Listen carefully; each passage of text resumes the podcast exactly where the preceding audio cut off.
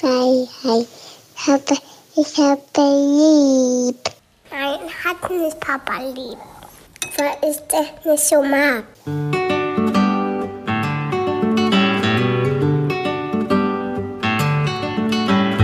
Das sind beste Vaterfreuden. Keine bösen Wörter. Halt die Fremde, alte Schöpfe. Setz dich bitte hin. Der langweilige Podcast übers Kinderkriegen mit Max und Jakob. Hallo und herzlich willkommen zu Beste Vaterfreuden. Hello. Heute wollen wir darüber sprechen, wie wir Kindern aus der Angst helfen, weil Angst ist ja ein Gefühl, was nicht nur uns immer wieder begleitet als erwachsene Menschen, sondern auch Kinder. Und ich glaube, wenn wir einen gesunden Umgang Kindern beibringen mit Angst, lernen sie ganz, ganz viel im Erwachsenensein darüber und lernen auch Entscheidungen zu treffen, obwohl die Angst da ist. Und ich habe das Gefühl für mich zumindest, dass mich das extrem weitergebracht hat in ganz, ganz vielen Lebenssituationen. Mit der Angst umzugehen. Mit der Angst lernen, besser umzugehen. Was sind denn deine Ängste? Du Ähm. wirkst auf mich jetzt nicht wie jemand, der sehr ängstlich ist. Das kann vielleicht nach außen so wirken, aber ich habe viele Ängste in mir. Also A, habe ich eine krasse Angst vor dem Tod. Ach ja, stimmt, ich erinnere mich. Ja. Also, Hast du eigentlich Angst vor dem Tod? in letzter Zeit ist es gerade nicht so präsent und nicht so stark, aber es ist schon für mich so ein ultra krasses Gefühl zu wissen, irgendwann bin ich weg. Und irgendwann gibt es mich nicht mehr. Wa- Was ist die Angst? Also ich meine, Ja, dass ich nicht mehr atme, dass ich nicht mehr da bin, dass ich nicht mehr denke, dass ich nicht mehr das genießen kann, was es hier gibt, dass ich einfach verschwunden bin für den Rest aller Zeiten. Geht es darum, dass du hier weiter wirken willst, dass Nein, andere dich Mann, nicht sehen können? Das ist nicht Oder was eine ist egozentrische Nummer. Ah, Bin ich weg, ich bin so wichtig. also, wie kann diese Welt nur auf mich verzichten? du wärst doch jemand, der mit, der am Ende sein Gehirn einfrieren lässt, in der Hoffnung, dass man in 20 2000 Jahren das wieder auftauen kann. Irgendwo kann man es mit irgendeinem anderen Körper einsetzen und ich mir, ah, das war ein ganz schön Ah, erholsamer endlich ist er wieder da. Jakob ist zurück. I'm back, Justice Jacob. Wir haben ihn so vermisst. So, lasst uns mal erstmal hier ein bisschen was schaffen, ranklotzen. Ja, hier wurde ja die letzten 2000 Jahre gefaulenzt.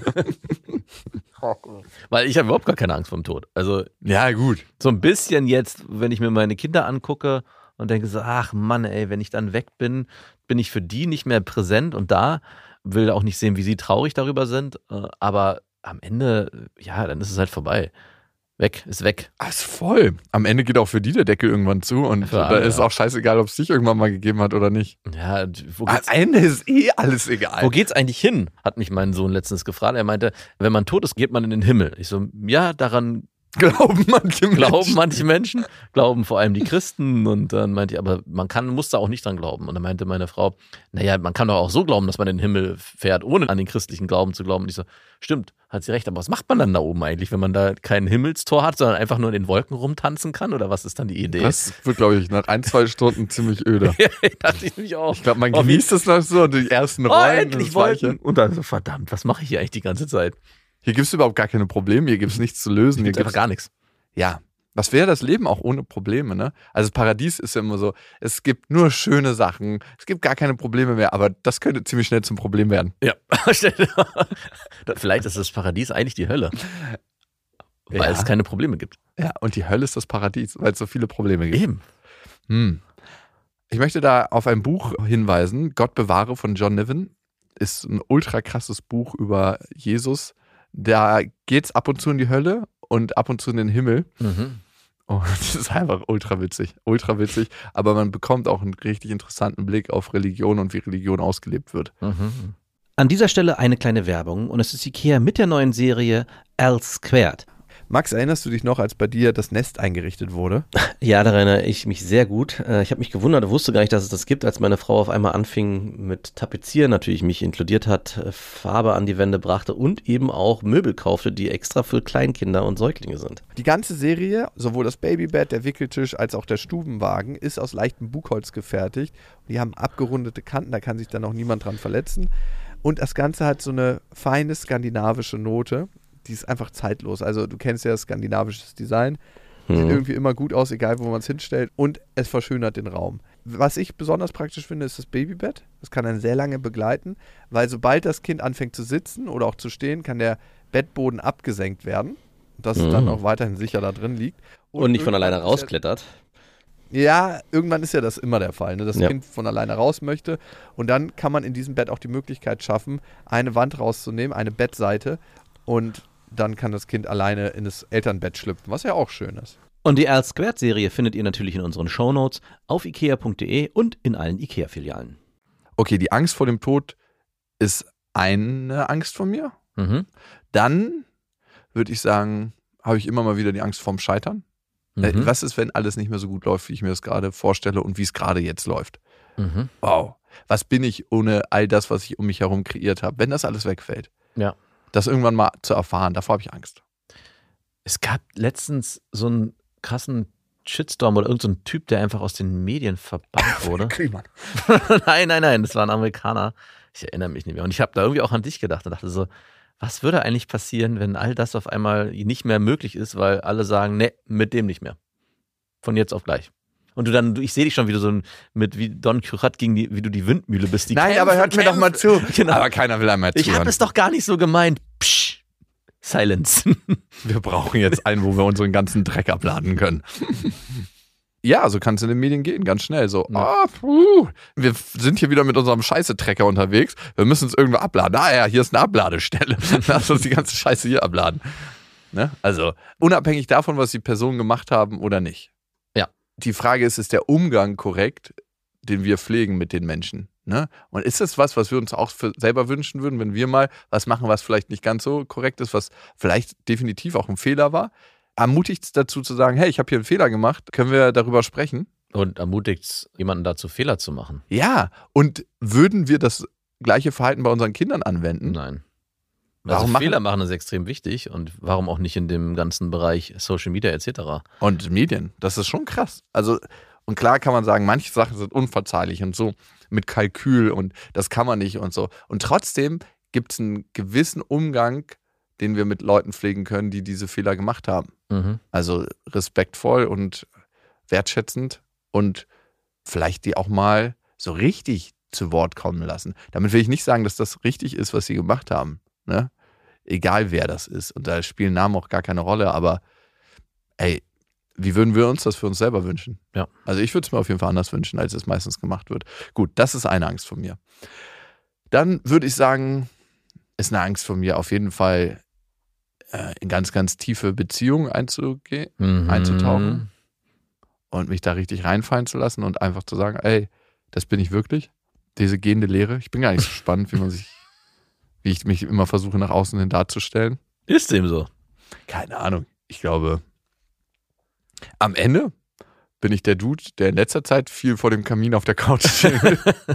Ja, ist auch nicht schlecht dort auf der Couch ja, vor dem Kamin. also das ist so eigentlich mein neuer Ort. Ich, ich muss nicht unbedingt jeden Abend so richtig rausgehen und ballern und Party machen oder so. Vielleicht ist es auch die Jahreszeit, aber irgendwie merke ich so, bin ich gemütlicher geworden? Habe ich den Anspruch, ultra spannend zu sein? Ich glaube, man führt einfach gute Gespräche, aber es muss gar nicht so viel im Außen passieren. Mhm. Und wenn jemand dahinter kommt, der mich geliefert. das ist richtig, da ist eigentlich nichts zu holen. Ich habe Angst davor. Ich habe tatsächlich Angst davor, manchmal, dass was ist, wenn meine Tochter nicht das Leben führen kann, was sie sich vorstellt, im Sinne von die Beziehung führen kann, wenn sie irgendwie von Leuten hintergangen wird, wenn das Leben es einfach nicht so gut meint mit ihr. Davor habe ich ein bisschen Angst. Und habe ich ihr die Werkzeuge an die Hand gegeben, auch mit solchen herausfordernden Situationen umzugehen? Also liegt das auch in meiner Macht?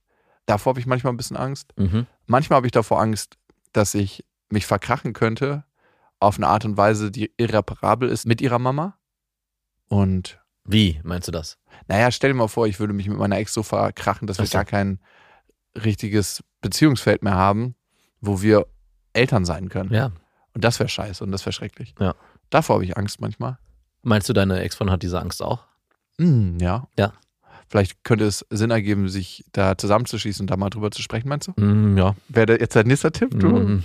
Wow. Ich meine, ihr habt es ja schon Man gemacht. merkt irgendwie, dass du äh, in dem Bereich mal was gemacht hast, dass du Sozialpädagoge bist. Ich meine, ihr habt ja in der Paartherapie-Folge das ja auch besprochen, nur teilweise äh, weniger erfolgreich. Weil, wenn ich darüber nochmal nachdenke, das ist ja positiv geendet, das Ganze, aber es ist eigentlich nicht gemeinsam geendet, sondern jeder hat für sich gesagt, ja, ich kann dich akzeptieren, so wie du bist. Und der andere hat gesagt, ja, ich sehe auch die Dinge, die du mittlerweile gut machst, aber schöner hätte ich es gefunden, wenn das Ergebnis gewesen wäre, hey, was können wir denn gemeinsam eigentlich dafür tun, dass wir unsere Tochter so aufwachsen Total. lassen, wie wir uns das gemeinsam wünschen. Und nicht Ja. jeder so, ich meine, okay, es hat auch seine Berechtigung, dass jeder für sich ist und An seinem eigenen Strick zieht. ja, genau. Aber trotzdem hätte ich mir gewünscht, hey, bisschen mehr Harmonie in dem Ganzen gemeinsam und weniger, wir grenzen uns ab und jeder ist auf seinem Posten. Weißt du, was das Lustige ist? Ich habe ihr letztens eine Nachricht geschickt, wo ich gesagt habe, hey, wir haben doch beide den gleichen Wunsch und das gleiche Ziel, dass unsere Tochter groß wird und dass wir beide was Positives dazu beitragen können und dass wir einfach zusammen eine Atmosphäre kreieren, wo sie wachsen kann, wo sie gedeihen kann. Ja, und was kam? Wir sitzen nicht im selben Boot. Kam zurück? Ja. nice. Die Arche ist voll. Kein Platz für dich. So die, die Zugbrücke geht in dem Moment hoch, wo ich an dem Pier komme. So, äh, sorry, aber Jakob, Als alter bärtiger Mann mit seinem Wanderstock gerade so geschafft. doch nicht mehr geschafft. Und man sieht nur im Hintergrund die, die Wellen über dich schwappen. Nee, ein viel geiler wäre, wenn die Arche so ablegt und ich noch versuche, den Sprung zu machen. Aber so einfach so an, dem, an der Reling abklatsche und dann so runterrutsche. und alle nur so winken. Macht's gut! Wow, ey. Hier kommen nur die Besten Ja, rein. ich meine, aber okay, wenn das nicht der Wunsch ist deiner Ex-Freundin, muss man das auch akzeptieren. Und das Total. scheint ja so zu sein. Erinnere ich dich genau mit diesen gleichen Worten daran, wenn irgendwann mal so eine Situation auf dich zukommt. Boah, ey, davor gruselt es mich. Mhm. Genau. Aber ich sehe es auf jeden Fall, dass das ein schöner, guter Weg sein könnte. Ich habe letztens eine Verhaltensweise an mir festgestellt, die einfach unerträglich ist. Ein Kumpel kam an mit seinem neuen Auto. Ja. Und der ist so ein richtiger Pragmat. Der hat so ein halbes Jahr danach gesucht und der hat sich ein Auto gekauft, was super praktisch ist. Mhm. Kein schönes Auto, aber ein super Darf praktisches. ich den Typ und die Marke wissen? ähm, nein. Warum nicht? Es ist auf jeden Fall ein asiatisches Auto und Okay. es ist ein Hybrid. Okay. Ah ja, okay. Also, es ist ein mega praktisches Auto, so ein super qualitativ hochwertiges Auto. Mhm. Gut, ich bin rausgekommen und habe, ach, geiles Auto. Und dann bin ich erstmal so alle Verbesserungsparameter durchgegangen, die es so gibt. Ah, wie viel hast du bezahlt? Okay, wie viel hat der runter? Okay. Ja. Ähm, ach, hinten sind schon Hundehaare. Okay, warum macht ihr euch da nicht so eine Decke rein? Aha, okay. Und ich dachte mir so, wer bist du gerade? Sagt er einfach, cooles neues Auto, fühlst du dich damit wohl? Mhm. Schön, freut mich. Kann ich mich mal reinsetzen? Schön abgewertet, das ganze Ding. Durch meinen Optimierungszwang Mhm. und was ist es in mir, das immer wieder dafür sorgen muss, dass andere noch optimaler sind? Also hast du eigentlich mit jedem Satz gesagt, wenn du gefragt hast, hey, was hast du dafür bezahlt? Und er sagt dir eine Zahl und dann immer so ein, noch einen zweiten Satz hinterher, ja, ganz schön viel. nee, nee, nee, nee. Das nicht. Also das jetzt wirklich nicht, aber es ist ja alles vollbracht, ne? Es Das hätte ja, ich gemacht. Das Nee, nee, es ist ja alles getan eigentlich. Es ist, der hat das Auto gekauft, das ist scheißegal in dem Moment, was er dafür bezahlt hat. Es ist auch scheißegal, ob da Hundehaare liegen oder nicht, weil das ist sein verdammtes Auto. Ich muss da nicht rauskommen und sagen, ich habe die Weisheit mit Löffeln gefressen, was ich ja indirekt tue, wenn ich immer einen Verbesserungsvorschlag habe. Rat mal, von wem ich das habe? Von deiner Mutter. Nein. Meine Mutter hat nie einen Verbesserungsvorschlag für mich gehabt. Und die hatte ich einfach mal sein lassen. Von Ja. deinem Vater. 100 Prozent. Mhm. Das ist so eine ekelhafte Eigenschaft. Und mein Vater hat es von seinem Vater. Mir ist es gestern nochmal ganz, ganz klar bewusst geworden, dass ich einfach Sachen so nehmen möchte, wie sie sind. So, Mhm. ich, ich habe daran nichts zu feilen. Wenn mein Kumpel sich ein neues Auto kauft und ich habe ihm dann später auch eine Nachricht geschickt und gesagt, du, voll schön für dich, dass du dir das Auto gekauft hast. Ich weiß nicht, was in mich gefahren ist, aber ich habe mich dann einfach gefreut für dich und egal wie ich das finde, es ist scheißegal, das ändert an dem Auto nichts. Es tut mir leid, dass ich mich nicht einfach für dich freuen konnte. Hat er geheult nach der Nachricht? Was ist hier das Auto? Ich finde es ja, ja berechtigt, aber Nein, Mann, er meinte einfach nur, das fand endlich hast du mein Auto gewertschätzt. Nein, er fand es witzig, so meine Akt. Er kennt mich ja auch. Also er kennt mich auch, er weiß, wie ich da bin und ich frage mich aber, warum ich so sein muss. Und es ist so, hey, ich möchte auch was dazu beitragen, nehmt mich wahr, ich bin auch wichtig. Mhm. Und da ist mir aufgefallen, warum ich das überhaupt erzähle, wie sensibel eigentlich meine Ex-Freundin auf Feedback reagiert. Manchmal vielleicht auch auf Kritik. Oder wie hart du eigentlich Feedback gibst. Oder vielleicht auch das. Vor allem an deine Ex-Freundin. Ja, also ich war ganz, ganz viele Jahre ultra krass. Und jetzt fällt es mir auf, wie einfühlsam ich eigentlich sein könnte. Ich bin am Ende eine fucking Sense, die durch eine Weide geht, wo Rehkitze liegen. Du bist der Nein, dieser Trakt, dieser Mähdrescher. Mähdrescher ohne, ohne Kidsschutz. Ah, den brauchen wir nicht, da sparen wir dran. Was? Manchmal ruckelt so um bis in der Kabine. Aber ich glaube, die gehen kaputt leider. Die blöden Kitze machen leider die ähm, Drehmähdrescher kaputt. Nee, nee, da gibt's eine neue Version, die hat die Kraft, die auch so richtig Die Kraft, verwechseln. die Kraft der zwei Mähdrescher. Dum, Auch so eine Mutterreh, das seinen Kids beschützen möchte. Ja, genau. Ähm, geh weg, sonst muss ich dich auch noch wegsensen. Da knallt es aber schon ein bisschen doller. Ist, werden die dann eigentlich mit verdrescht und man, ich frage mich gerade so. Ey, da wirst du richtig da verdrescht. bist du kein We- Weizen, was du isst, ist eigentlich vegetarisch, weil es immer Vegan 0,- schon gar nicht. Genau, weil immer 0,1 Prozent Rehkitz. Drin ist. Mit der extra Portion Rehkitz. Man könnte das auch als Qualitätsmerkmal außer, außer mit 0,1 Prozent Rehkritzanteil. Eigentlich braucht man gar nicht mehr so Fleisch dazu zu kaufen, Nein. wenn man sich irgendwie so Seitan macht. Darum schmeckt das auch immer so echt. ja. Das ist ja aus Weizenprotein, ne? Ah. Und deswegen denkt man so, wow, die Konsistenz, das ist eigentlich wild. Ja, und Wild ist richtig gut. Also wenn Fleisch, Und dann Wild. Seitan ist ja auch ganz oft dunkel eingefärbt, damit das nicht auffällt. Das ist nicht dunkel eingefärbt. Das ist einfach Vom Rehkitz dunkel eingefärbt. Fleisch. Oh. Also alle brauchen uns die Frage nicht mehr stellen, wie eigentlich Rehkitz schmeckt. okay. Und ich bin dieser Mähdrescher und mir ist es auch gestern aufgefallen, es gab auch gestern eine herrliche Lernsituation für mich, wo ich mir mal wieder gedacht habe, so, wow, du bist schon so viel psychologischen Weg gegangen und machst immer noch solche Fässer auf und hast immer noch die Chance, so viel über dich zu lernen. Ich wollte jetzt nicht sagen, machst immer noch so viel Scheißfehler. Mhm. Aber ich, denk- ich denke mir manchmal so, wann hört das auf? Man ist niemals fertig. Sie hatte auf jeden Fall für unsere Tochter ein Aquarium von eBay Kleinanzeigen geschenkt bekommen. Mhm. Und ich habe ihr das dann hochgetragen. Sie hat so Riesenschnecken, ne? Aus der Kita Ach so. mitgegeben bekommen. Und die werden halt so richtig riesig. Also die werden so faustgroß. Also es wird also ein Aquarium für die Schnecken. Das wird ein Aquarium für die Okay. Schnecken. Und ich habe dann dieses Aquarium rausgeholt, habe es auf der Schulter hochgetragen, war richtig mühselig und war richtig anstrengend. Das ist ein Meter mal 50 mal 60, also ein richtig großer Brocken. Ja. Und dann habe ich es auf die Kommode gestellt und sie so, ja, habe ich geschenkt bekommen, ist cool, ne? Und ich so, ja, also ich fand es halt nicht so optisch ansprechend. es hatte oben und unten so einen hässlichen Holzzieherrand. Ah, so ein altes Ja, so ein, ein Klassiker. Und ich habe das, das Aquarium so im Kinderzimmer gesehen. Mhm. Und dann Das käme mir in mein Designer-Kinderzimmer, was ich gerade für meine Tochter plane, nicht in Frage. Das käme mir garantiert nicht in die Tüte. Aber ich habe gemerkt, wie sie zusammengezuckt ist. Und dann dachte ich mir so, Deine Ex-Freundin. ja, wie hässlich von mir eigentlich. Sie hatte ein tolles Aquarium besorgt, hat es kostenlos bekommen, hat damit, finde ich, was für die Umwelt getan, sich halt nicht ein neues Ding zu, sondern zu gucken, was brauchen andere Leute nicht mehr, wie kann man das wieder im Prozess einschleifen Mhm. und hat auch die Chance, das noch richtig schön zu machen. Und ich so, ja, was für ein überheblicher, ekliger Typ bin ich. Mhm. Was hättest du denn für ein Aquarium gekauft? Ich hätte ein Terrarium geholt erstmal Da geht schon mal los. und ein bisschen kleiner, Mhm. weil das ganz schön massiv ist. Aber Können ähm, aber viele Schnecken drin leben. äh, neun Schnecken werden da drin leben. Mhm. Aber es werden nicht alle schaffen. Wieso nicht? Müssen sie alleine die Treppen hoch? nee, nee, nee. Ach, es geht doch immer irgendwie einer. Auf, du kennst doch den Mähdrescher, der durchs Leben fährt. Oder, oder hat deine Tochter vor, vielleicht doch ein richtiges Aquarium mit Wasser daraus zu machen und die Schnecken da nee, nee, einzulassen? aber wenn es hart auf hart kommt, sind die Schnecken die ersten, die dran glauben. ich sehe mich auch schon mit so einem, so einem Weinkorkenzieher, so Schneckenfleisch so raus. So flupp. Halt nicht so stark fest. Lass los.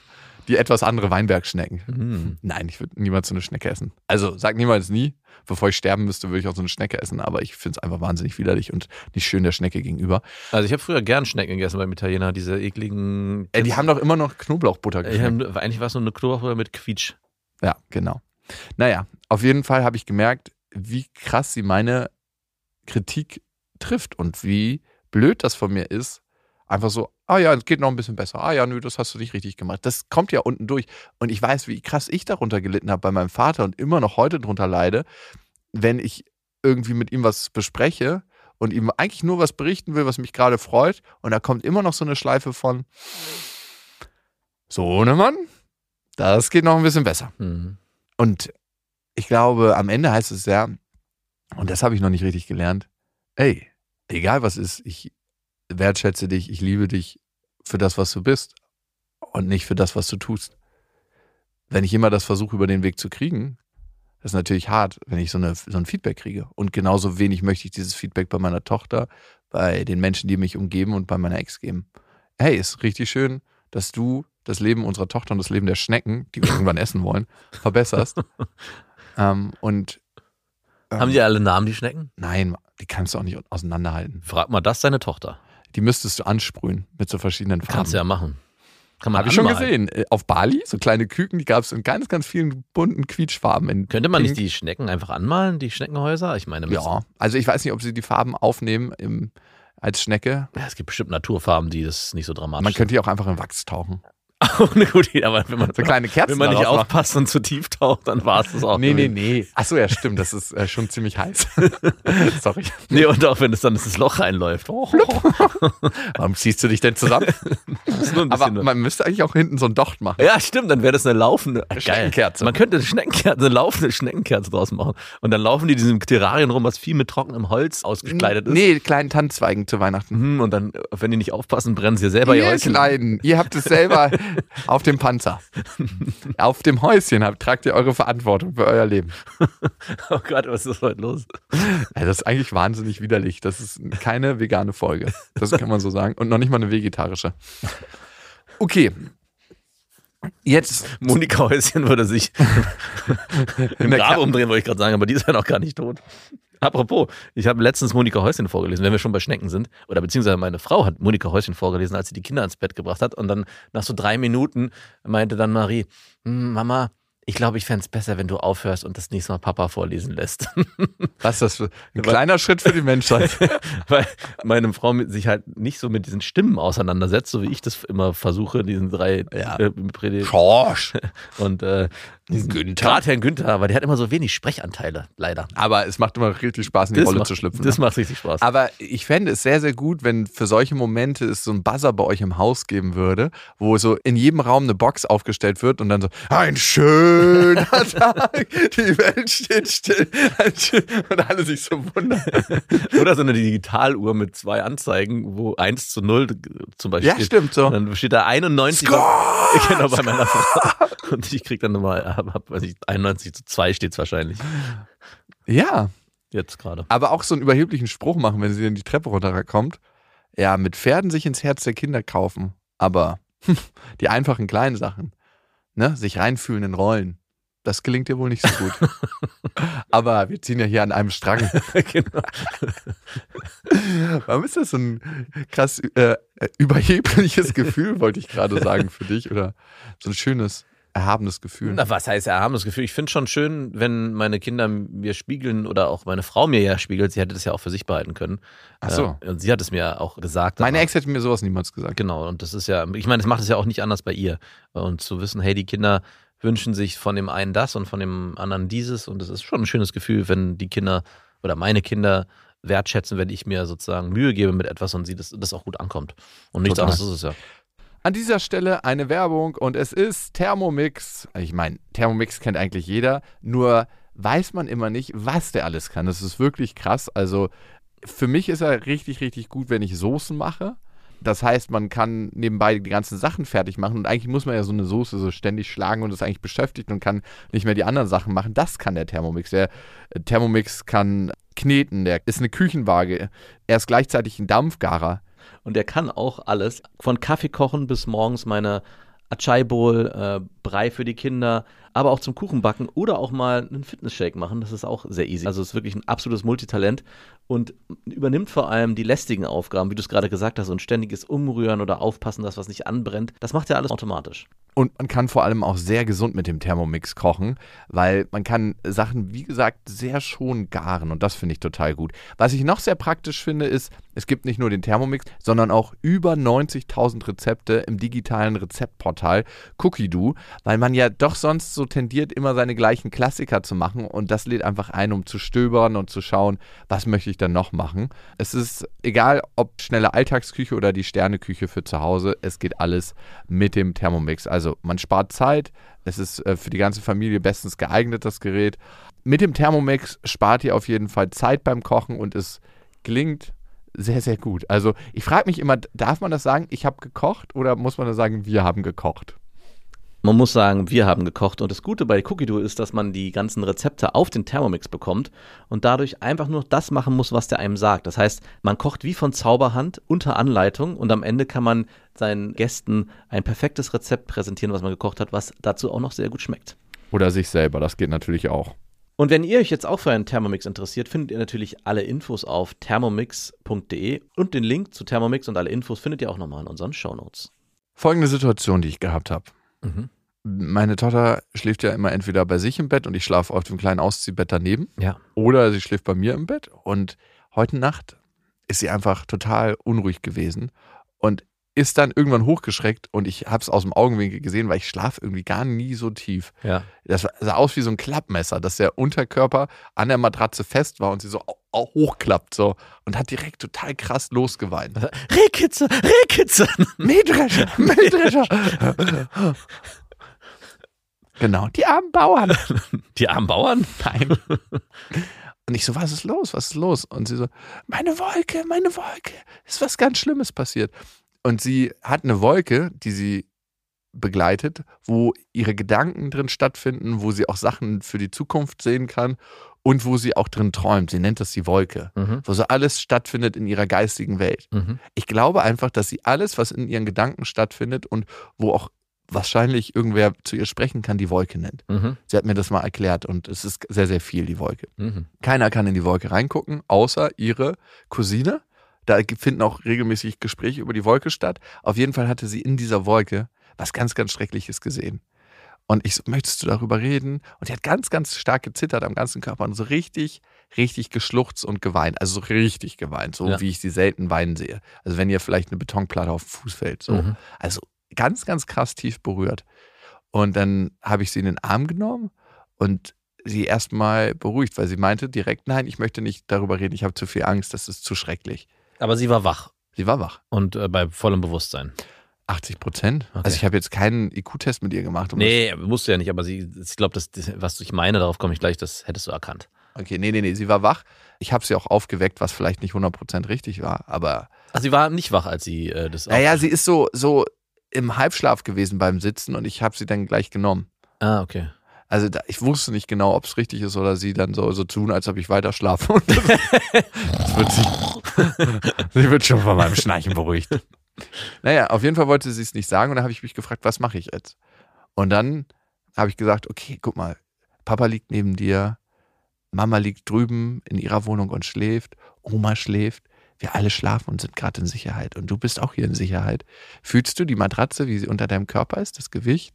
Guck mal, jetzt fühlst du Papas Arm, der ist um dich drum. Und dann habe ich halt mit ihr so geredet, dass sie in den Moment kommt. Mhm. Das ist ja manchmal ganz wichtig bei der Angst. Wir sind ganz oft in der Zukunft oder in der Vergangenheit. Oder in der Angst. Wolke. Oder in der Wolke. Aber sehr, sehr oft sind wir bei Angst in der Zukunft. Was Mhm. könnte passieren? Dass wir einen negativen Ausgang zukünftiger Situationen antizipieren. Und das macht uns im Hier und Jetzt Angst. Darum habe ich versucht, sie in die Gegenwart zu holen. Mhm. Mit ja, Übung oder beziehungsweise mit Körperlichkeiten und mit, mit der Vorstellungskraft. Und dann kam sie auch irgendwann runter und hat gesagt, dass die Angst weniger wird. Und dann wollte ich aber, dass sie darüber redet, was sie da geträumt hat. Ich wusste nicht, ob es wichtig ist, aber ich dachte mir so, also ein Teil von mir war, vielleicht ist ihr was Schreckliches passiert, was sie jetzt erst im Traum verarbeitet. Und dann möchte ich gerne wissen, was das ist. Was hat die Waldorf-Kita schon wieder angestellt? Was ist da vorgefallen? Nein. Und das andere war, dass sie einfach möchte, dass sie, und das habe ich ihr dann erklärt, das Gefühl hat, dass sie ganz offen über ihre Ängste reden kann. Und ich habe ihr gesagt, die Angst kannst du dir vorstellen manchmal wie so ein kleines dunkles Monster, was hinter einem herläuft. Und in dem Moment, wo du dich nicht umdrehst, wird das Monster immer größer. Aber wenn du dich umdrehst, merkst du, dass das Monster gar nicht so gefährlich ist, sondern ganz lieb, wenn du dir das erste Mal das anguckst. Und Du hast nachts, als sie einen Albtraum hatte, direkt von Monstern gesprochen? Nein, ich habe gesagt, das wirkt wie ein Monster, sorry. Aber du hast das Wort Monster in den Mund genommen. Ein kleines Monster. Ich wollte ich wollte nur, ich frage nur nach. Also, ich, ich, Kannst du es mir ja gleich nochmal pädagogisch nein, ich will, es gibt gar keine Pädagogik. Ich habe nur gerade mich ins Kind Ah, versetzt. fucking, das, die Angst ist ein Monster. In dem Ja, Moment, ja, absolut. Aber für ein, ich, ich hatte nur kurz den Moment, ich hatte mich gerade in, die, in deine Tochter hineinversetzt und versucht darüber nachzudenken, hey, ich habe gerade krasse Angst. Und dann höre ich das Wort Monster und ich habe ja dann wahrscheinlich sehr schnell eine Vorstellung von einem Monster. Und das kommt dann direkt auch noch. Kleines Monster? Mhm, Klein, war ein kleines Ja, okay. Ähm, Alles gut, alles gut. wie wäre es denn, wenn ich gesagt hätte, die Angst ist wie ein Mann in einem dunklen Mantel, der durch die Nacht wartet Oder und hinter Ecken auf einen wartet, auf dich und Mama.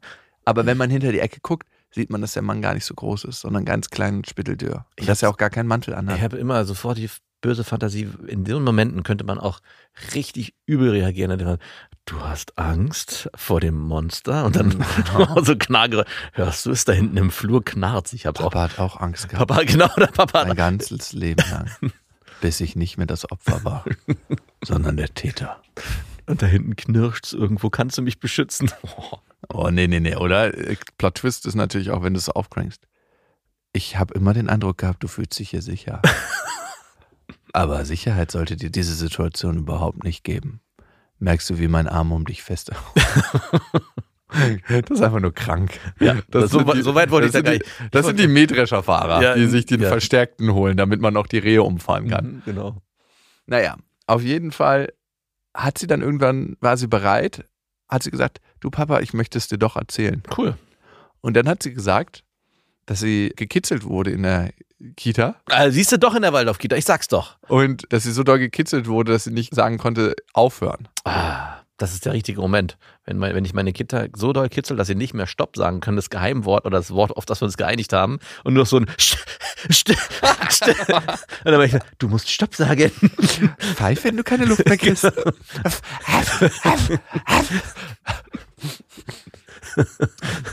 Ja, und es hat ihr total gut getan, darüber zu reden. Und ich habe mir es einfach nur angehört, was ihr da Angst gemacht hat und wie das war für sie, ohne gleich zu sagen, so, du brauchst aber keine Angst haben. Weil, sag mir jemanden, der irgendwie richtig krass Angst hat, du brauchst keine, ach danke, dass meine Angst hier so einen tollen Platz hat. Also freut mich sehr. Ja.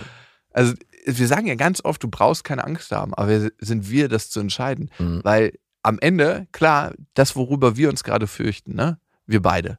Ja. In zehn Jahren könnten wir easy zu uns sagen, ey, davor hattest du Angst damals, wissen wir gar nicht mehr warum.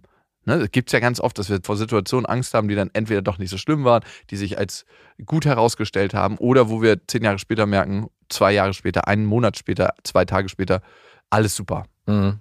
Du brauchst gar keine Angst haben. Aber du brauchst gar keine Angst haben, hätte uns in der Situation überhaupt nicht geholfen. Ja. Ja, und irgendwie dachte ich, vielleicht ist das ein Weg meiner Tochter, zu helfen, mit der Angst umzugehen. Und ihr habt auch in der Nacht darüber reden können? Also sie war. Ja, Ah, krass. wir quatschen öfter in der Nacht. Echt? Also jetzt nicht jede Nacht, aber wenn sie aufwacht und ein bisschen quatschen will. Wirklich? Ich bin ja eh wach.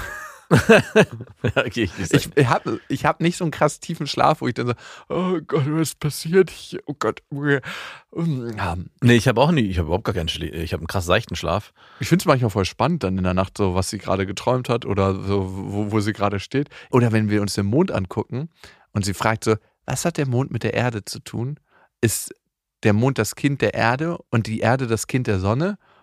Bam. Hm. Und schon hast du eine halbe Stunde Fläche, um ein geiles Gespräch zu Aber haben. ein Witz, also ich, ich sag meinen Kindern nachts, es wird jetzt geschlafen, es ist Nacht. Ja, irgendwann sage ich das auch. Nee, ich sag's gleich. Also ich lasse es gleich aufkommen. Also wir sagen, beide sagen, sobald mein Sohn auch manchmal nachts aufwacht und irgendwie was fragt, Papa, warum, bla bla bla. Und dann sage ich, nee, jetzt nicht, es wird jetzt geschlafen. Weil das sich nicht einspielen soll, dass sie nachts denken, man kann hier Konversationen führen. Nachts Ja. wird geschlafen. Aber gut, Hast du vielleicht recht. Ist es vielleicht geht nicht um recht. Ich meine, ihr habt schöne Gespräche dafür. Die entgehen mir dafür. Könnte Ja. auch sein. Sie ist auch in letzter Zeit viel körperlicher geworden. Also sie will immer im Arm einschlafen. Ja. Sie will nachts ganz oft in den Arm kommen und da liegen. Ich weiß nicht, warum das so ist, aber sie braucht das im Moment total. Das liegt bestimmt an dem Kinderzimmer, was du ja einrichtest. Danke, lieber Max, dass du mir dazu geraten hast. Also wirklich. Also warum, ich wollte nochmal zurück zu der Situation, als deine Tochter aufgewacht ist, weil wir hatten was ähnliches und ich hatte deswegen so explizit nachgefragt. Meine Tochter ist eine ganze Zeit lang immer wieder regelmäßig, ich glaube, das ist mittlerweile auch schon wieder ein Jahr her, nachts aufgewacht, auch hat teilweise geschrien und rumgemeckert und geweint und Hilfe, Hilfe und die Sachen auf eine Art und Weise formuliert, wo du sofort Panik bekommen hast, weil du dachtest, es wäre sonst was passiert. Und wenn du dich dann zu ihr begeben hast, war sie gar nicht wirklich wach. Sie hatte zwar irgendwie die Augen auf und hat sich aufgesetzt, aber wenn du mit ihr ganz normal versucht hast zu fragen, was ist denn los und so, hat sie einfach weitergemacht und weitergeredet und ist in dieser Emotion drin geblieben. Welcher Mähdrescher ist gerade durch deine Träume gefahren? Genau, und wir haben sie dann versucht, immer wach zu machen, als die ersten Male, als es passiert ist, und sie dann versucht zu beruhigen. Das hat aber auch nur bedingt funktioniert. Also sie ist immer wieder in so einen Halbschlaf gefallen, bis wir dann gecheckt haben, dass es sowas gibt wie den Nachtschreck. Und man eigentlich die Kinder in diesem Nachtschreck gar nicht aufwecken soll, sondern das ist eigentlich ein Traum, in dem sie bleiben oder sind, den sie dann sozusagen körperlich aktiv ausleben. Und was man machen soll, zumindest haben wir uns da so belesen, ist, dass man bei dem Kind bleiben soll, es vielleicht auch beruhigen soll, streicheln soll, aber es nicht aus diesem Nachtschreck herausreißen soll, damit es nicht sich danach, wenn es wach wird, was, was nämlich passieren kann, ist es, dass es sich noch mehr darüber erschreckt, was eigentlich gerade los ist. Es versteht gar nicht, was gerade passiert ist, wenn es dann wirklich wach ist. Und es ist viel, viel irritierter, als wenn man sie lässt. Aber es war eine unfassbar erschreckende Erfahrung, das mitzuerleben. Und ich habe mich dann noch mit anderen Eltern unterhalten und die meinten, die ältere Kinder meinten, ja, das äh, kommt auf einen zu, äh, das kann passieren, das passiert nicht bei jedem Kind. Also, wenn du das auch erleben solltest, äh, es ist auf jeden Fall noch mal extremer als das, was du erlebt hast. Ja. Und dann am besten gar nicht wach machen, also zumindest kannst du ja auch nochmal belesen, vielleicht sagen ja auch andere was anderes, sondern das Kind genau, was du ja teilweise auch gemacht hast, dabei bleiben, Berührungen und ruhig zureden. Ja, ich habe, als meine Tochter in der Situation war, sie war ja dann wach, aber wirklich wach und Ja, ja. auch erreichbar, über Albträume geredet und dass ich das auch früher oft hatte. Und sie hat mich gefragt, ob ich einen Albtraum hatte, der immer wieder gekommen ist. Ja. Hattest du früher als Kind einen Albtraum, der immer wieder gekommen ist? Ja, ich hatte den Klassiker für jemand, der Zukunftsangst hat und immer sich Sorgen macht, dass alles nicht funktioniert. Ich habe mir sind die Zähne immer ausgefallen. Also es war sogar so schlimm, dass mir die Zähne rausgefallen sind. Ich habe sie versucht dann mit dem Gebiss festzuhalten, als sie locker wurden und als ich sie versucht habe festzuhalten, habe ich sie zerbröselt. Also ich habe sie, muss dir vorstellen, wie so Unappetitlich. So, es hat dann immer so auch richtig geknirscht im Mund. Wahrscheinlich habe ich wahrscheinlich auch geknirscht. In, Der Mähdrescher im eigenen Mund. ja. Und es war so ein Horrorfall. Das war wirklich so, die Zähne fallen raus und haben sich dann angefühlt, als würdest du Sand zerkauen am Ende. Wow. So war es dann. Der ganze Mund war voller Sand. Das war Aber du mein- hattest nichts mehr zum Zerkauen Nee, irgendwann. genau, irgendwann mal die Zähne weg. Also das war mein Albtraum. Mhm. Heftiges Ding. Mhm. Ja, das war der. Klar, ich bin auch mal gefallen und so, aber das war alles nicht. Das war sehr wesentlich. Und ich weiß, dass das ein äh, Zähne stehen, ist ja das ähm, härteste, was der Körper hat.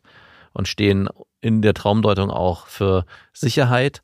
Und die Traumdeutung sagt, dass das vor allem Zukunftsangst ist. Und es kam auch immer dann auf, wenn irgendwie ein großer Lebenswandel anstand oder früher waren es auch Prüfungen oder so, die bevorstanden, wo ich einfach war, wusste, ich habe dafür nicht genügend gelernt und wenn ich die nicht schaffe, dann könnte das zu einem zu einer Nichtversetzung oder so führen. Und diese Träume kamen dann immer genau dann auf. Hey, ähm, das Krasse ist, ich hatte einen Albtraum und an den wurde ich gestern zurückerinnert, Mhm. weil ich habe gestern auf der Couch Tarotkarten gelegt, weil ich es ab und zu mal ganz witzig finde. Dir selber oder hattest du jemanden bei dir? Ähm, ja, Oder bist du jemand, der selber sich zu Hause Tarotkarten legt? den mache ich selten alleine. Hm, Okay. Aber zweiteres auf jeden Fall. Haben wir dann so in dem Buch rumgeblättert, das ist ja ein ganz altes Buch von meiner Mutter, ist schon 30 Jahre alt. Mhm. Und da stand der Satz drin, was will mich dieses finanzielle Fiasko lehren? Und die hatte dann gefragt, so, wann kann deine Mutter das geschrieben haben? Und Ach, das so, hat deine Mutter reingeschrieben. Ja, meine Mutter Ach so, hat das das mir reingeschrieben. das. Und ich so, eigentlich könnte der Satz zu jedem Zeitpunkt meiner Kindheit passen. Weil meine Mutter war ja chronisch pleite. Was will mich das finanzieren? Hasskoleren. Wir haben noch so gelacht über diesen Satz. Aber eigentlich hat er dazu geführt, dass ich in der tiefen Angst immer gelebt habe. Meine Mutter hat mit uns geteilt, wenn sie mal wieder im Dispo war und sie war eigentlich die ganze Zeit im Dispo, also Mhm. irgendwie Schulden auf der Bank und Jobs, ja, irgendwie so mal den Job und mal den Job und jetzt hat sie da in der Gärtnerei gearbeitet, da auf dem Markt, da im Kiosk.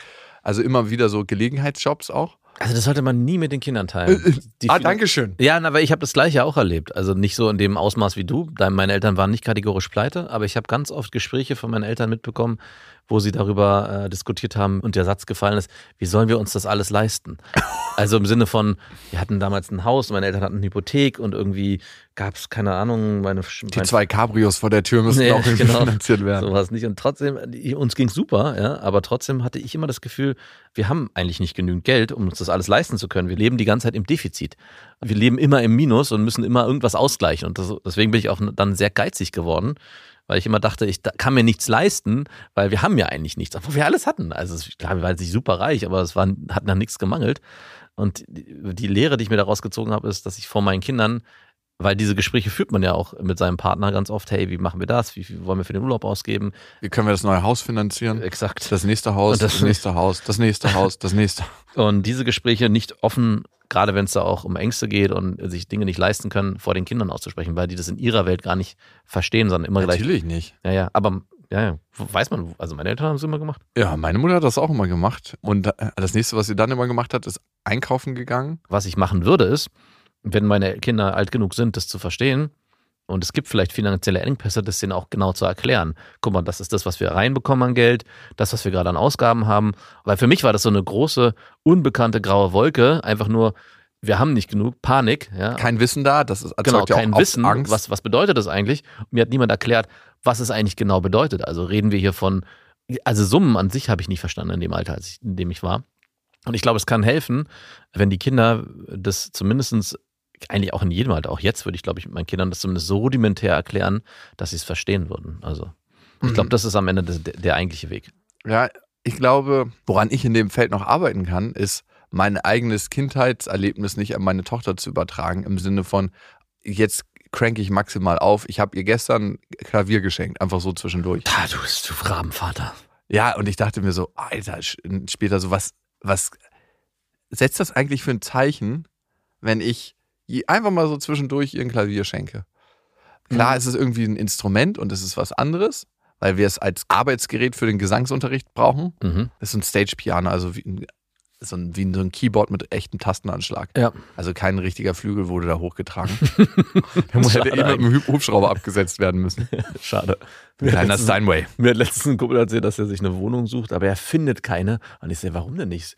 Weil er verdient auch kein schlechtes Geld. Er meinte, naja, ich will eine Wohnung, in der ich einen Flügel reinstellen kann. Und ich, so, okay, gut, dann ich verstehe, warum du keine findest. Oh Gott, oh Gott. Wenn man die Probleme hat. Ja. Und warum fühlst du dich da so schlecht, wenn du jetzt was kaufst, was ja sinnhaft ist für die Sache, die ihr gemeinsam unternehmt? Weil ich habe das auch öfters, aber ich schaue dann immer, wenn ich was kaufe für meine Kinder spontan, dass ich sage, hey, in dem Moment ist das Interesse einfach so groß oder das ist eine, eine gemeinsame Aktivität, die wir machen wollen. Und was ich dann auch mir auch immer leisten will, ist dann eher ein Vehikel, was mir hilft, dieses Interesse gemeinsam Ja. auszuleben. Klar. Also klar bin ich auch dafür, nicht einfach wahllos die Kinder zu beschenken mit irgendwelchen Dingen. Aber ich weiß, nicht, letztes Mal hatte ich, glaube ich, mein Sohn hatte überlegt, Skateboard zu fahren und hat davon erzählt. Und dann habe ich gesagt, ey, lass uns doch mal, wir haben es dann nicht gekauft, aber ich war sofort in dem, hey, lass uns doch mal gucken, was gibt's. Und äh, hätte, wenn er das Interesse stark. Ja, stimmt, eigentlich hast du recht. Ja. Also, wenn es ausgewählt ist und auch mal, Ja. für mich wäre es jetzt komisch, wenn es jede Woche ist. Klar. Und Oder ich, hey, ich habe mir überlegt, ich würde gern, ah, Papa, ich würde gern dieses Schleichwert haben und du zack, bumm, bestellst es und kaufst es dir. Oder das, das wäre für mich ein, ja, was okay. ganz anderes. Nee, das mache ich nie, sowas. Aber so eine Wünsche gibt es auch nicht. Aber ich meine, sie ist viereinhalb. Ja. Vielleicht liegt es auch daran. Und ich erinnere mich bei meinem Vater daran, dass immer das Schönste war, wenn wir eigentlich so eine Aktion aus den Sachen machen konnten. Ich erinnere mich, wie ich meine ersten Inline-Skates bekommen habe. genau. Und wir sind damit Wochen rumgefahren. Also ich hatte erst welche von einem, so einem Discounter, das, die hatten so kleine Plastikrollen. Ich habe die so abgefahren, dass irgendwann die Plastikrollen weg waren. ich habe die also richtig runtergefahren. Ich habe für Mikroplastik auf dem Asphalt gesorgt. Und irgendwann hat mein Vater dann gesagt, hey komm, wir gehen mal vernünftige kaufen. Und dann hat man eine ganze Family vernünftige Inliner bekommen. Ah, nice. Also richtig gute. Das waren die besten, die es damals gab. Und es war einfach so ein neues Gefühl, damit zu gleiten. Es war so, als ob du die Schwerkraft außer Kraft gesetzt hättest. So, wow, okay, so kann das gehen. Ich war so schnell auf einmal. Und das war was, was auch zwischendurch war, aber ich habe mich richtig gut dabei gefühlt. Obwohl ich es natürlich gewohnt war, Geschenke zwischendurch zu bekommen, weil bei den Zeugen wurde ja kein Geburtstag und kein Weihnachten gefeiert. Oh, scheiße. Das heißt, da gab es halt die Sachen zwischendurch, ohne Anlass.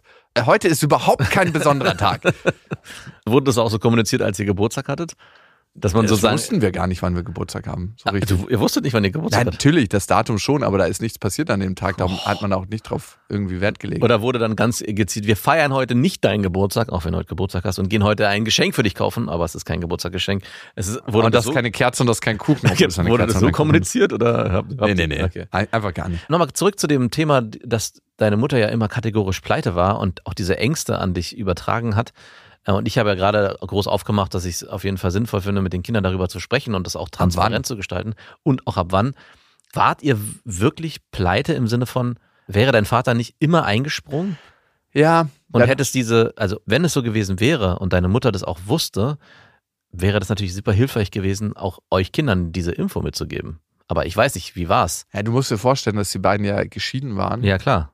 und dass es da auch immer so ein, so ein Machtgefälle gibt. Ich habe das Geld und du hast die Kinder. Und ich lasse dir Geld zukommen, so viel wie ich für not, notwendig und richtig halte. Ja. Und das war, glaube ich, gar nicht so, so wenig. Also es war jetzt nicht viel, aber auch nicht wenig. Ja. Aber Kinder sind einfach teuer und Leben ist teuer, wenn du dich vernünftig ernähren willst. Ne? Also, Klar. und ich kann dir nicht genau sagen, wie viel es letzten Endes war. Aber, Aber ich das- weiß, dass meine Mutter immer im Dispo war und dass das euch kommuniziert hat so. ja. Aber Also sie war auch im Display. ja, ja, Ich habe die Kontoauszüge nicht kontrolliert. Genau, ne, das, und das ist, was ich mich gerade frage, weil ich die Situation bei meinen Eltern ja ähnlich erlebt habe, auf einer anderen Art, dass ich immer dachte, hey, das ist dieses riesig große Ding, wir sind all pleite oder wir haben kein Geld mehr. Und am Ende frage ich mich gerade, das wäre vielleicht auch mal nochmal mit deiner Mutter aufzuarbeiten heute, wie pleite waren wir wirklich? Also war es klar, sie hatte kein Geld, aber wie hat sich dein Ex-Mann damals gegenüber dir aufgestellt? Also wäre der immer Der- eingesprungen? Ja, doch, doch. Aber das wussten wir als Ja, diese, aber diese Info ist doch super wichtig auch für Kinder gewesen. Ja, gut, aber dann kannst du dir vorstellen, wenn eine Mama so Anfang 30 ist und einfach den Kindern zeigen will, dass sie es alleine schafft und dann doch immer wieder daran scheitert, wie gut kommt es für sie im Auge ihrer Kinder, Verstehe ich absolut. Aber ähm, wenn zu ich sagen, hey, übrigens, wenn wir hier pleite gehen, Papa kommt und drückt ein bisschen Cash raus. ja, verstehe ich absolut, aber Sie weiß ja, doch gar nicht, was sie da macht, mit anrichtet. Also sie wusste gar nicht, was das bei uns anrichtet. In dem Moment, wo sie uns immer sagt, hey, übrigens, wir sind gerade wieder im Dispo und wir müssen jetzt mit dem Einkaufen ein bisschen gucken. Genau, aber du bist ja jemand, der gerne auch die Vergangenheit aufarbeitet mit deiner Familie und allen Personen um dich herum, die um genau so eine Sache auch und genau so eine Dinge auch immer anspricht. Ich glaube, es würde auch jetzt nochmal sehr hilfreich sein, das anzusprechen. Hey Mama, übrigens, wie war das eigentlich damals? Warst du wirklich pleite oder war Papa eigentlich immer in der Rückhand? Ich habe es auch schon angesprochen. Und wie ist es gewesen? Also, äh, mein Vater sagt selber von sich, ich war immer in der Rückhand und hätte auch, äh, der hätte uns nicht pleite gehen lassen. Ja, genau. Der hätte auch nicht meinen Albtraum wahr werden lassen, von dem ich gleich noch berichten werde. Ja, Aber das Gefühl ist ja trotzdem anderes. natürlich. Und das Gefühl, was vermittelt wird. Ich weiß nicht, ob es uns als Family helfen würde, heute darüber zu reden im Sinne von, hey, Papa war ja eigentlich immer da. Eigentlich gab es ja gar keinen Grund für uns so zu fühlen, sondern es würde eher helfen zu sagen, hey, Mama, so und so haben wir uns wirklich gefühlt als Kinder, weil du das und das gesagt hast. Wir können es total verstehen, dass es so passiert ist. Und trotzdem hat es uns heute geformt als Menschen, was ja auch nicht schlecht ist. Guck mal, Also mir würde es helfen, wenn, ich kann ja nur von mir sprechen, wenn ich im Nachhinein von meinen Eltern äh, den, das erklärt bekommen würde, hey, also wenn ich das so aufmache, das Thema, ich hatte damals immer das Gefühl, wir gehen gleich pleite, wir müssen das Haus verkaufen, wir leben auf der Straße. Mir würde es heute noch sogar helfen, wenn sie mir heute spiegeln würden, so schlimm war das damals gar nicht. Ich habe es zwar jetzt verstanden, weil ich halt äh, jetzt mittlerweile das Ganze verstehe, aber wenn mir meine Eltern mal sagen würden, wir haben damals einfach das laut ausgesprochen, aber eigentlich waren wir da nicht sorgsam genug, es war auch nie so dramatisch. Ich könnte mir vorstellen, wenn deine Mutter dir heute sagt, du, äh, Jakob, du hast recht, so schlimm war das. so gar nicht. schlimm war es gar nicht. Ich habe aber immer in diesem Bedürfnis gelebt, das alles selber hinbekommen zu wollen und das auf euch übertragen. Aber Papa wäre eigentlich immer da gewesen.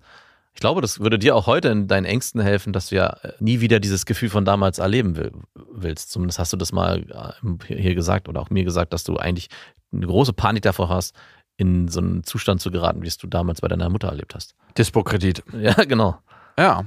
Ich glaube, mir würde es tatsächlich gar nicht so Ah, helfen. okay, mir würde eher sowas helfen wie, ey, ich weiß, dass ich durch meine Art und Weise euch das Gefühl damals vermittelt habe. Und jeder hat in unserer Familie dadurch ein eigenes Päckchen gekriegt und ist ganz anders mit dem Thema. Eine Schwester von mir, würde ich sagen, haust sehr, sehr krass mit ihrem Geld. Ist so total so, ich weiß, wie viel die auf dem Konto hat und die könnte sich ganz viele Sachen ganz locker leisten, aber ist so, nee, das können wir jetzt nicht kaufen, weil, und die rechnet alles so 345 Mal durch, bevor sie sich dann für ein Produkt entscheidet, was nicht so geil ist. also, wo, wo du denkst, so, okay, ähm, rechnest du mal gerade deine Arbeitsstunden raus, Mhm. wie viel Zeit du da investierst, um dir eine verdammte neue Waschmaschine zu kaufen. Guck doch einfach mal, was sind die Testergebnisse da, da, da und nicht die Testergebnisse, die von irgendwelchen Plattformen erzeugt wurden, wo man dann hingeleitet wird und ach, da kann ich die auch gleich kaufen, Dankeschön. Mhm. Sondern unabhängige Testergebnisse, dann hast du doch schon einen ganz guten Überblick. Bam. Ne? Easy Ja. peasy. Und die andere Schwester von mir, würde ich sagen, hat einen relativ normalen Umgang, aber die war auch in einem Alter, wo sie es nicht so mitgekriegt hat. Und ich bin ja, äh, also ich würde schon sagen, dass ich einen speziellen Umgang mit Geld habe. Ja, und du bist in die Versorgerrolle geraten. In die Versorgerrolle von meiner Mutter und von allen, die es brauchen. Genau. Also, naja, von deinem Vater eigentlich. Also, ja, ne, gut. Also finanziell, auch bei deiner Ex-Freundin, ist es ja genau umgekehrt. Du gibst eher, wenn du ihr, glaube ich, eins von vielen Dingen gibst an Gefühlen oder an Sicherheiten, ist, dass sie sich finanziell erstmal keine Sorgen machen muss. Hm. Dass du zur Not da immer eingreifen würdest. Und das war ja das, was ich meine. Das ist so ein bisschen das, ich glaube, deine Tochter wird nie das Gefühl haben, Mama geht pleite. Nein.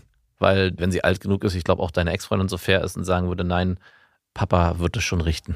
Oh Gott, das will ich nicht. Ja, es hört sich furchtbar an, jetzt so, wenn ich so, wie ich es formuliere, aber im Endeffekt ist es schon so, dass ich glaube, dass sie nicht das Gefühl haben wird, ich habe Angst, dass Mama sich das und das nicht leisten kann, selbst wenn sie es kommuniziert. Ich glaube, dass schon deine Tochter das, echt würde dein Ex-Freund schon so fair einschätzen, dass sie das auch so kommuniziert. Und eben nicht so wie deine Mutter scheinbar, und das wäre ja für mich, also ist anscheinend nur für mich interessant, eben das nicht so formuliert hat an euch, dass sie gesagt hat, ja, ich bin zwar jetzt im Dispo und alles ist gerade mies und scheiße und wir können uns bestimmte Dinge nicht leisten, aber ihr müsst euch keine Sorgen machen, weil ich habe mit Papa gesprochen, er würde zur Not immer einspringen. Ja. Und da war sie sich, glaube ich, zu stolz für. Ja, das glaube ich, kann ich Und- gut verstehen auch. Kann ich auch verstehen. Aber ey, nach so einer Scheidung hätte ich mir auch erstmal ein bisschen was von dem Cash geholt. Ja. Also, und ich meine, man ist ja die ganze Zeit mit den Kindern beschäftigt gewesen. Man kann ja sich nicht beruflich weiterentwickeln. Ja. Aber das wollte sie nicht. Und ähm, Ach, wirklich, wollte sie nicht? Die haben halt ihren eigenen Weg gefunden. Und ich meine, ich als Kind habe das dann zu akzeptieren und trotzdem hat seine Spuren hinterlassen. Und das ist ja auch nicht immer alles schlecht. Nee, natürlich, nein, nichts ist schlecht. Keine Erfahrung ist schlecht. Na, oh, das ist so hart. Nein. Aber ich glaube, wir können keine Erfahrung widerrufen, die wir gemacht haben. Und vielleicht lernen wir einfach einen Umgang mit den Erfahrungen, die wir gemacht haben. Das ist, Okay, das ist anders. vielleicht das. Ich glaube, jede Erfahrung, die man gemacht hat, hat das Potenzial, Dass wir aus ihr was lernen. ja, und dass wir damit positiver im Leben agieren, als wenn wir sie nicht gemacht hätten. Gewagte These, aber ich glaube, die können wir mal so im Mähdrescher des Feldes rumwabern lassen. Hat das Potenzial. Das waren Beste Vaterfreuden mit Max und Jakob. Jetzt auf iTunes, Spotify, Deezer und YouTube.